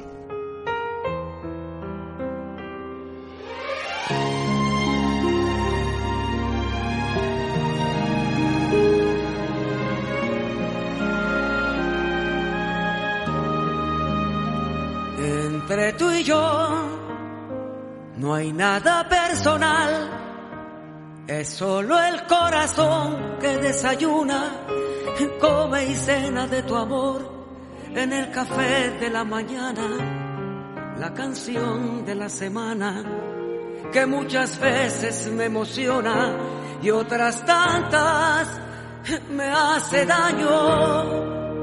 Entre tú y yo no hay nada personal sin embargo duermo entre mis sábanas soñando con tu olor.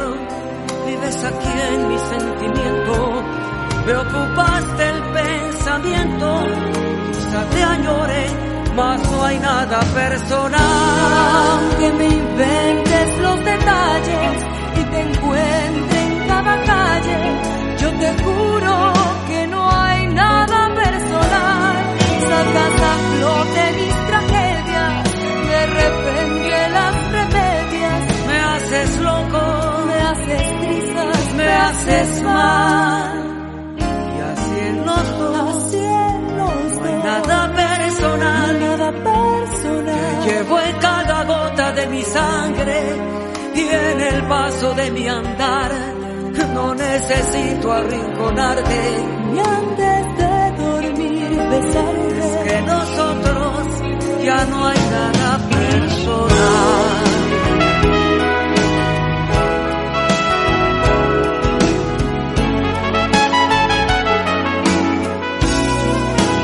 Sacas a flote mis tragedias, de repente las Me remedias. haces loco, Me haces trizas, me haces mal. Y así en los así dos, en los no hay dos. nada gota de mi sangre y en el paso de mi andar. No necesito arrinconarte. Y antes de dormir, Es besarte. que nosotros ya no hay nada personal.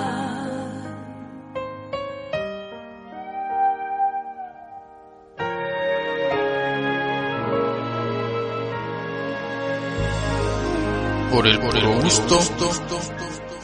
Radio Y estamos de regreso, radiolas y radiolos. La siguiente telenovela es para cerrar con broche de plata, pero vamos a cerrar con broche de oro. Esto estamos platicando ahorita Peter y su servidor detrás de cámaras y vamos a, a hablar obviamente de los ricos también lloran. Un paréntesis pequeño, las telenovelas de Angélica María fueron muy exitosas y fueron de las primeras que se exportaron a otros países. Y van a decir ustedes, oye, pero ¿y los ricos? Ah, lo que pasa es que los ricos también lloran. Lo hizo de manera masiva y de manera simultánea a más de 127 países. Verónica Castro llegó a donde ninguna estrella, imagínense, pensó que iba a llegar. Una telenovela que paralizó guerras incluso, ¿eh? Una telenovela de 248 capítulos, de media hora cada uno. Eh, fue una telenovela que comenzó con un horario normal, ¿eh? Nadie se esperaba el impacto, lo mejor estaba por venir. Comenzó normalmente, ¿eh? en un horario de la tarde, y debido a su gran éxito, cambió al horario de la noche sin que la telenovela Yara, protagonizada por Angélica María, pues terminara, imagínense. O sea, fue precursora en eso. Es una telenovela que nos cuenta la historia de Mariana, una, una bolera, una muchacha inocente, que le salva la vida, obviamente, a, a un señor, pues ya de edad, obviamente, eh, y este, en agradecimiento, pues le da trabajo, es decir, la lleva a su casa y obviamente la, la empieza como a educar y empieza a Mariana a trabajar como, como sirvienta, ¿no? Para esta familia y ella se enamora, obviamente, de Rogelio Guerra. Como dato curioso, Rogelio Guerra interpreta a un junior, pero el actor ya tenía 43 años de edad en ese momento. Y por supuesto, grandes actores, grandes actuaciones. una jovencísima pero odiosa, eh, ahorita te digo su nombre, Rocío Banquels interpretando a Esther, por ejemplo. Recordemos eh, otros personajes y otras actuaciones, como a Columba Domínguez, a Maricruz Nájera, Connie de la Mora. Esta telenovela se volvió tan importante porque fue la base, la plataforma para que obviamente actrices y actores como Edith González, Christian Bach, Guillermo Capetillo, pues después destacaran, ¿no? Hicieran una carrera. Es una telenovela que resalta mucho el tema de la maternidad. Es una telenovela muy polémica en su época porque por primera vez eh, 14 actores renuncian a mitad de la telenovela y son sustituidos por otros. El, María Saratini, la encargada de la primera parte, dijo que la historia ya no daba para más. Valentín Pimstein decide arriesgarse y hacer que se casen los protagonistas y Marian en un arranque de locura regala a su hijo. El resto de la trama se dedica a buscarlo. Es decir, e, es una telenovela importante, revolucionaria para 1979 y por supuesto, ¿no? Eh, Verónica Castro se convierte, insisto, en, en, una estrella que creo que de las más importantes de todas las épocas. Y, y en cada close-up o en cada corta comercial, cuando ella voltea hacia la pantalla o hacia, y nosotros vemos su imagen, su cara es espectacular, qué ojazos, sin duda el rostro más hermoso que ha dado la televisión. No sé, Peter, ya me emocioné. Sin duda alguna, y, además déjenme decirles que la primera parte de la trama fue adaptada por María Saratini. La segunda parte está basada en la radionovela Cuando se regala un hijo de la gran Inés Rodena. Inés Rodena, amigos, fue una gran escritora este, cubana, ¿sí? Pero aquí lo curioso es que eh, don Emilio Escárraga Milmo, que en esa época vivía y era el dueño de Televisa, después ya viene este Emilio Escárraga Jan, él le había dicho a Valentín Pirstein que quería que fuera a hacer una telenovela a Miami, porque allá vivía la escritora Inés Rodena. Pero, curiosamente le iban a, poner Perdí a mi baby, o sea, perdí mi niño, perdí mi baby. Pero afortunadamente, doy amigos, y, y, este, el señor Azcárraga Milmo le pide que mejor se produzca en México entonces, gracias a eso. Además, como dijo últimamente, esa telenovela estaba en un horario de seis y media a siete de la tarde, no era horario estelar. Pero a partir del rating que empieza a tener, que empieza a alcanzar, la pasan al horario estelar de nueve y media a diez de la noche. La primera emisión es el 9 de abril de 1979 y la última fue un 21 de marzo de 1980. Un común denominador, Edu y amigos, si te fijas, de, de todas las telenovelas que hemos hablado, a excepción de Mundo Juguete, todas por lo regular eran nueve meses, eran ocho meses, máximo diez meses, a diferencia de Mundo de Juguete, que creo que fue dos años, un, un poquito más nuevo. Así es. Sí, es que yo creo que también, ¿no? Eh, te contaban una historia. ¿Sabes qué, Peter? Es que antes las telenovelas las hacían ya, por decirlo así. Digo, a excepción de, por ejemplo, el método de, de Valentín Pimstein, como por ejemplo con los ricos también lloran o con vivir un poco, él va cambiando, ajustando las novelas conforme va el rating, ¿sabes? Si no mata personajes, mete a otros. Pero normalmente una telenovela ya está hecha, ¿eh? Y es como entonces es dada al público. Por eso cuentan una anécdota o por eso las novelas son cortas hasta cierto punto. Duran media hora nada más. ¿No? Es, yo creo que ahí está el punto, ¿no? Que un producto lo terminas primero y luego das a conocer la telenovela. Así es. Pues Edu y queridos amigos, vamos con la cereza del pastel. Para mí, para mí es la mejor. Sí. Para mí es la mejor, sin duda alguna, por la temática, por la trama, por la gran actuación de María Rubio, este, de Alejandro Camacho, de Diana, de Gonzalo Vega. Rebeca Jones. Sí, ay, qué sexy, qué guapa la Rebeca Jones, qué Rebeca Jones. Sí, sí. Edu, vámonos con Cuna de Lobo, amigo. Adelante, Cuna de Lobos. Cuna de Lobos yo les voy a contar algo que me sigue pasando el día de hoy. Yo sigo viendo las repeticiones de Cuna de Lobos, Peter, y ¿qué crees? Yo me sigo, yo me sigo quedando enganchado, me quedo atrapado, ¿eh? O sea, a pesar de que ya me sé la historia, yo la sigo viendo, la sigo disfrutando. El, el lema de esta telenovela es la casta es primero. Catalina Krill llega a, a destruir todo con tal de que la casta prevalezca. Y por supuesto, su casta. Esta telenovela es importante porque los ricos sí actúan como ricos, ¿saben? Ahí vemos escenas donde eh, Gonzalo Vega, por ejemplo, utiliza un helicóptero, los peinados eh, y revolucionarios y diferentes de Rebecca Jones. Ahí se habla de dinero. Vean la mansión donde los, los, los Krill viven. Es espectacular y todo comienza cuando el esposo de Catalina, de nombre Carlos, descubre algo. ¿Qué es ese algo? No se sabe. Pero Catalina Krill no duda en ningún momento en, en poner veneno en el jugo de naranja. Es, el marido se lo toma, este fallece a causa de un choque automovilístico, obviamente provocado por el envenenamiento, y de ahí hay una cláusula al momento de leerse un testamento que el primer hijo o el primer nieto que le den a Carlos Lario, ya sea su hijo José Carlos, su hijo mayor, o Alejandro, eh, eh, va a ser el heredero de su fortuna. Alejandro está casado con Vilma, la extraordinaria Rebecca Jones, pero ella es estéril.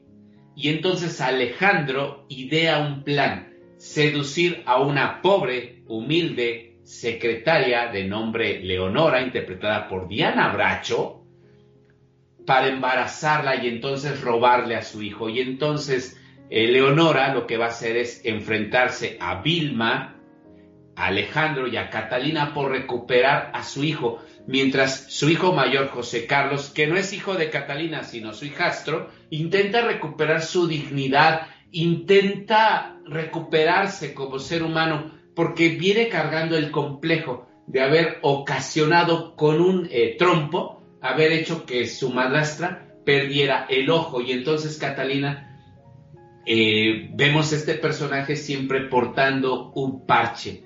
Es una, es una telenovela que cada capítulo pasan cosas, las frases de Catalina son extraordinarias, todos los personajes se mueven de repente por ratos a, al humor, a lo que Catalina dice, pero también ellos por momentos quieren como salirse del yugo. Eh, por eso no en balde Catalina dice, yo soy la reina de la manada. Eh, Vilma de repente es una, es una villana eh, extraordinaria, pero también de repente es víctima y te compadeces de ella, ¿no? De su fragilidad, de, de que no puede tener un hijo. Otros personajes, ¿no? Los acompañan, pero creo que estamos hablando de la mejor telenovela de, todo la, de todas las épocas. O sea, si, si, si Los ricos también lloran, arrasa y es vista en más de 127 países al mismo tiempo, Cuna de Lobos puede ocupar el- ese mismo nicho, o a lo mejor no en eh, ser vista tanto al mismo tiempo, pero sí en, en guion, en actuación y en impacto social, cultural, político y a nivel mundial. Es de las telenovelas más reconocidas a nivel mundial, fíjate, Peter. Y ya me emocioné otra vez. Pues sí, ya me di cuenta, mi querido. Es que la verdad sí es impresionante. Y les voy a decir por qué. Eh, cuando eh, Carlos Olmos, que fue el escritor de la telenovela, se inspiró en un personaje de Betty Davis, ¿sí? Mm. La gran mega estrella de la época de oro este, de Hollywood, para hacer el personaje de Catalina Krill. Cuna de Lobos porque, como dijo Edu, eh, Catalina Krill era la reina alfa, la protectora de la manada, hizo todo lo que quiso para proteger a la manada. Era una asesina serial sin compasión, ¿sí? Cuando Carlos Telles, el productor, decide hablar con Carlos Olmos para crear esa versión, Carlos Telles se comunica con Diana Bracho, María Rubio y Rebeca Jones. Ellas, él mismo las había descubierto y las había elevado a estatus de, de- de actrices, ¿sí? Pedro Plasencia, el hijo de Carmen Salinas, que era un Qué grande, gran un tema, grande, qué un grande, sí. extraordinario tema de entrada, ¿eh? No, no, no es. Él había trabajado en producciones de Carlos Telles y fue el encargado de componer e interpretar esta música espectacular eh, de Cuna de Lobos. O sea, este trío Olmos, Telles y Plasencia trabajaron juntos en esta telenovela, siguieron trabajando en más telenovelas y fueron muy, muy exitosos. Siempre tenían la historia y la música mucho antes de empezar a grabar la producción en proyecto de las telenovelas. Era la forma en que ellos trabajaban. ¿sí? Y los parches de, María Rubio, de la gran Catalina Krill, eh, Cecilia García Molinero, ella fue la encargada, ella era muy amiga de Carlos Telles, ella fue la encargada de hacer todos los vestuarios, incluyendo los parches ad hoc con el tipo de color y vestimenta de la ropa. Decía que para ciertas escenas muy intensas o muy importantes, ella elegía un color de, eh, de parche muy especial para que resaltara más el momento. ¿Cómo ves, Edu, ya para irnos al último bloque musical? No, pues es que ¿qué, más hay que decir de Cuna de Lobos, ¿no? O sea, es, es espectacular. Yo les voy a contar un dato curioso. ¿Sabían ustedes que para hacer a, a Catalina Krill, primero le ofrecieron el papel a Marga López, pero como le dijeron, no te vamos a dar el primer crédito, lo rechazó? Y uno diría, ay, pero a lo mejor pudo haber fracasado la telenovela. ¿Quién sabe? Porque si ven a Marga López en el privilegio de amar como Ana Joaquina, está increíble como villana, ¿eh? Vieja odiosa, maldita, desgraciada. Pudo haber hecho un papel muy interesante, pero bueno, aquí eh, pegó más el ego, ¿no? Desafortunadamente, y se perdieron un clásico. También le ofrecieron en, a Angélica Aragón el papel de Diana Bracho, fíjense, pero ella dijo no, porque creyó que la telenovela iba a ser un completo fracaso por la temática. Fíjense bien. Y bueno, ya vieron que en el crédito de Rebecca Jones, que fue el cuarto, le pusieron y la participación extraordinaria de, porque ella venía de un protagónico en El Ángel Caído. Imagínate, Peter. Sí, Edu, esos datos que nos estás dando son espectaculares y muy interesantes. Y bueno, vámonos ya con el último bloque musical y eh, quise dejar esta canción sin duda alguna, que es el tema de la telenovela El Camino Secreto, en la voz de una estrella, una de mis favoritas, Daniela Romo, con la letra del maestro Juan Gabriel, que es De mí enamórate. Vamos a disfrutar esta bellísima canción y regresamos con la parte final de divas y divos del cine mexicano, haciendo un gran homenaje a las telenovelas mexicanas. Muchísimas gracias a todos y cada uno de ustedes por su participación, por sus felicitaciones, por sus comentarios. Volvemos. Por el puro gusto, Radio.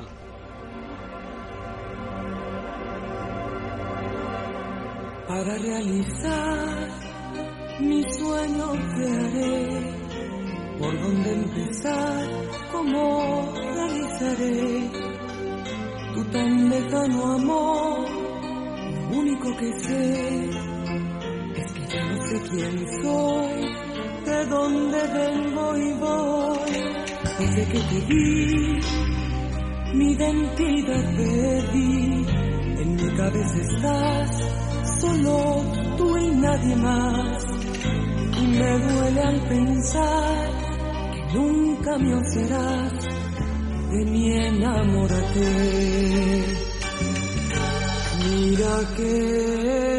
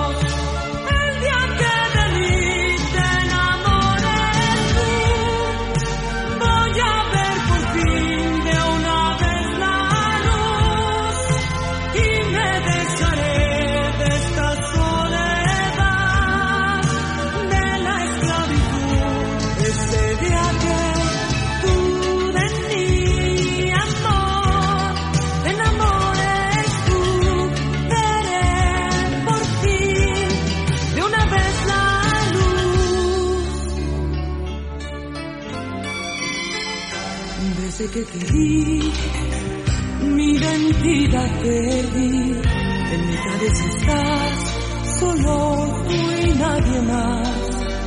Y me duele al pensar que nunca me será de mi enamórate. Mira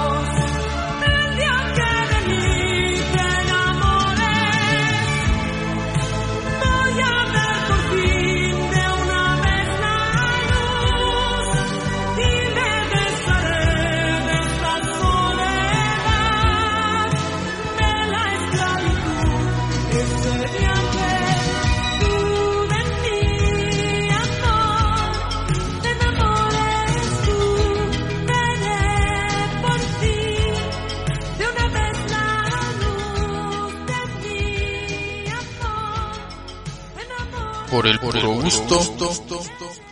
Radio. Y ya estamos de regreso, radiolas y radiolos. El programa acaba de terminar, es el último bloque, pero esperemos que hayan soñado y se hayan acordado y hayan disfrutado esa etapa en su vida en la que esperábamos, ¿no? La hora en que empezara la telenovela y te quedaras picado y, y, hasta mañana, ¿no? O hasta, o que pasara sábado y domingo para enterarte el siguiente lunes qué, qué iba a suceder, ¿no? Con la protagonista, con el villano, con la villana, con la historia, con el final, ¿no? Creo que son momentos o etapas que ya no volverán desafortunadamente. Ahora todo es como mecánico. Eh, yo, está padre, ¿no? Que tengamos las redes sociales y todo, estas plataformas. Pero yo creo que ya se perdió ese saborcito, ¿no? De esta adrenalina, ¿no? De saber qué le pasa a, o cuál es la suerte, ¿no? De estos eh, seres, ¿no? De estos personajes, eh, pues surgidos de la pluma, ¿no? De escritores que tienen muchas historias que contar. A mí me gustan mucho ciertas telenovelas, recuerdo ciertas escenas icónicas, clásicas, compártanos la suya. Y bueno, eh, si me permiten así darles un top 5 de mis telenovelas favoritas brevemente, les puedo decir que es Cuna de Lobos, obviamente, la primera. La segunda me gusta mucho La Dueña, ¿saben? Me encanta, me encanta esa novela. Tercera, El privilegio de amar. Elena Rojo tiene de los mejores papeles que pueda haber en la historia de las telenovelas. Entre buena, mala, la anécdota es padrísima. Creo que está increíble. Me gusta mucho, les voy a confesar un placer culpable, me gusta mucho Marimar de Talía, pero por la anécdota de que cuando ya se vuelve rica se venga de todos, ¿no? Los que le hicieron mal. Por eso es que me gusta más como esa novela. Y hay una novela de Angélica Rivera, búsquenla, está en YouTube, se llama Ángela. Eh, me gusta muchísimo y mención especial Cañaveral de Pasiones. Qué gran novela, Cela Robinson está espectacular, increíble, Pati Navidad, mi novia Daniela Castro, Juan Soler. O sea, esto no para. ¿O no, Peter? Qué bárbaro. Y luego dices que yo soy el viejo telenovelero y tú estás peor que yo, la verdad. No, porque pues, pa- tú sabes que por hacer los extraños pasajeros vas investigando cosas y tienes que buscar. Edu, la semana pasada, por cierto, mi querido amigo, que, que estuve yo solo hablando de las más grandes divas del jazz, en el, Sí. primer, en el primer bloque, pues te hicimos eh, bastante publicidad. Por favor, invita a la gente, Edu. Gracias, Peter. Radiolas y radiolos, regresé. Me llegaron al precio en euros, por supuesto. Ya regresamos a los extraños pasajeros, pero ahora tenemos nuevo horario. Ahora solo vamos a transmitir todos los lunes y todos los viernes nada más, de 5 a 7 de la noche, completamente en vivo. Ya saben, hablamos de discos, canciones, películas, mucha música que ya no suenan, ya no se escuchan, ya no se hablan de ellos y aquí los recordamos. Así que sintonícenos, por favor eh, participen, como estamos en vivo, ahí en WhatsApp, mis redes sociales, ahí las van a tener. Entonces, están invitados y los espero. Y gracias, Peter, por el espacio. Y será un honor, por supuesto, tenerte como invitado y esas cosas. Ya lo sabes. Fabuloso, mi querido Edu Canseco. Y bueno, yo creo que ha sido un gran programa. Eh, es imposible abocarnos a hablar íntegramente de una telenovela, porque como les digo, nos llevaríamos la hora y media hablando de una, entonces quisimos darles un poco de todo, eh, eh, o al menos las más emblemáticas, las más representativas, eh, las más icónicas, las más taquilleras, o las que en su momento eh, salieron del contexto típico de las telenovelas de, de antaño, este, que fue algo irreverente, vamos a llamarlo así en su momento, algo que, asustó a la gente, ¿no? Ha sido un gran programa que me ha gustado mucho, mucho, mucho. Gracias también a ustedes por, por sus opiniones, por sus comentarios. Y bueno, Du, es hora de decir de quién vamos a hablar la próxima semana, ¿no? Sí, Peter, sobre todo porque queremos radiolas y radiolos que participen con nosotros, descarguen todos los podcasts, regálenlos, compártanlos a todos los suyos para que se acuerden de todos estos contenidos, estas figuras, sepan por qué son importantes o por qué merecen homenajes o que gracias a todos ellos, pues existen los artistas que ahora existen, ¿no? Porque son eh, ejemplo, referencia, remembranza y es un honor de verdad podérselos compartir, ¿no, Peter? Y que nosotros descubramos estas vidas tan extraordinarias, ¿no? Y el programa de que viene el próximo domingo también es una chulada. Sin duda alguna. Agárrense porque la próxima semana vamos a hacer un programa algo parecido a lo que hicimos hoy, pero totalmente distinto porque la próxima semana nos vamos a ir a la música. ¿Por qué? Porque el próximo domingo vamos a hablar, Edu Canseco regresa conmigo a, a co-conducir y un servidor, Peter Boy. Vamos a hablar de los grandes grupos románticos de los setentas y quizá principios de los ochentas, pasteles verdes, ángeles negros, los terrícolas, este, Los los, solitarios, los Freddys, la revolución de Emiliano Zapata, los Strokes, todos los grandes, los grandes eh, gruperos, obviamente que Los Ángeles Negros, ese gran grupo y emblemático grupo chileno con Germain de la Fuente liderando, los grandes pasteles verdes, ese gran grupo este peruano, si, Peruano. si no me falla la memoria, Sí, este los terrícolas venezolanos creo si no me equivoco también ese ese gran grupo entonces los Freddys como le decíamos los Babies los, los mismos Joao los Strokes o sea hay- es que hay tantos tantos grupos y hay tantas canciones bellísimas que las escuchamos y de repente son grupos medio raros, es decir, los Jaivos y que los iguales y, y eran grupos de esas épocas. Obviamente que conocemos a los más icónicos que son los que les mencionamos y son en los cuales, incluyendo la música, la próxima semana nos vamos a abocar más Edu y un servidor. ¿Qué te parece Edu ese programa? Maravilloso porque gracias a, esa época apareció la onda grupera, ¿eh? Y aparecieron artistas que hicieron su carrera partiendo de, de, de estas canciones, ¿eh? O sea, artistas como Pedro Fernández, Edith Márquez, Gloria Trevi, han grabado en su momento canciones de estos grupos, ¿eh? O sea, así de importantes fueron. Y ustedes, radiolas y radiolas, las conocen, si han escuchado esta frase de viejitas pero bonitas, ahí, esa frase creo que encierra todo esto, ¿no? Y lo maravillosa que fue esa etapa y esa música, que son clásicas y que se siguen escuchando al día de hoy, ¿no? Sí, sin duda alguna, y, y también obviamente que dentro de los grupos de los 70s, 80s, pues podemos incluir a, este, a los babies, ¿no? Este, a, a- a los solitarios, a la tropa loca, este, a grupos Los Fresnos, los Sapson, los los, Jackie, los Jackie, los Struck, este grupo, eh, los, Cuatro los Soles. Yeti, sí, el grupo Miramar, sí, correcto. Oye, eh, los Chicanos, con Puente de Piedra, dime tú, Con- Puente de Piedra. Sí, sí, sí, claro.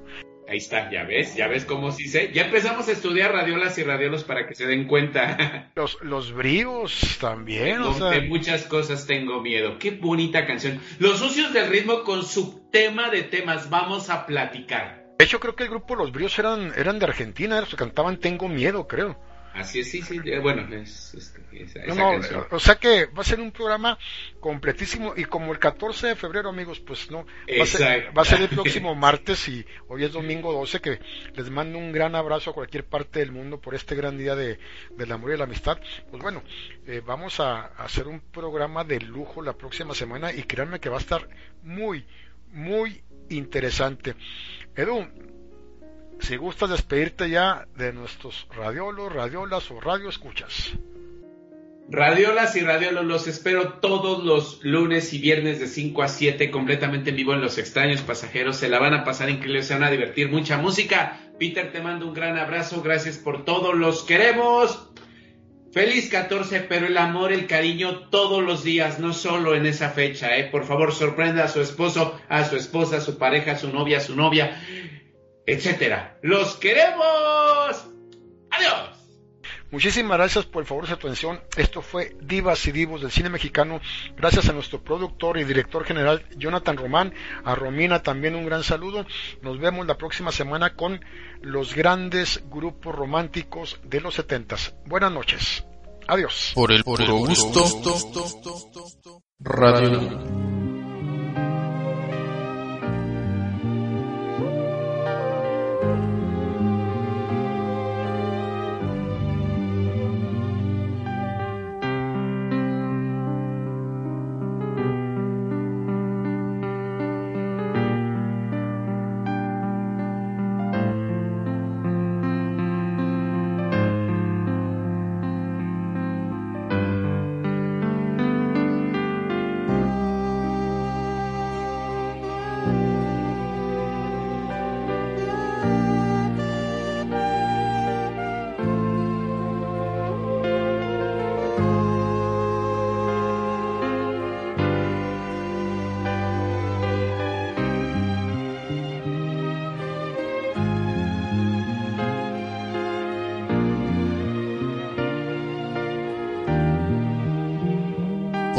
gusto. Radio.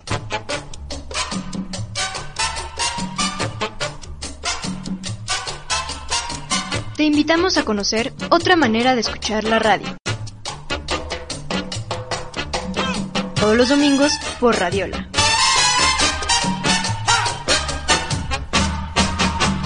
Una radio especial para ti. Por el puro gusto. Divas y Divos del Cine Mexicano es un podcast de Radiola KBPS. Recomienda este podcast en tus redes sociales utilizando el hashtag por el puro gusto. Síguenos en nuestras distintas plataformas, escribe una reseña y califícanos. Radio.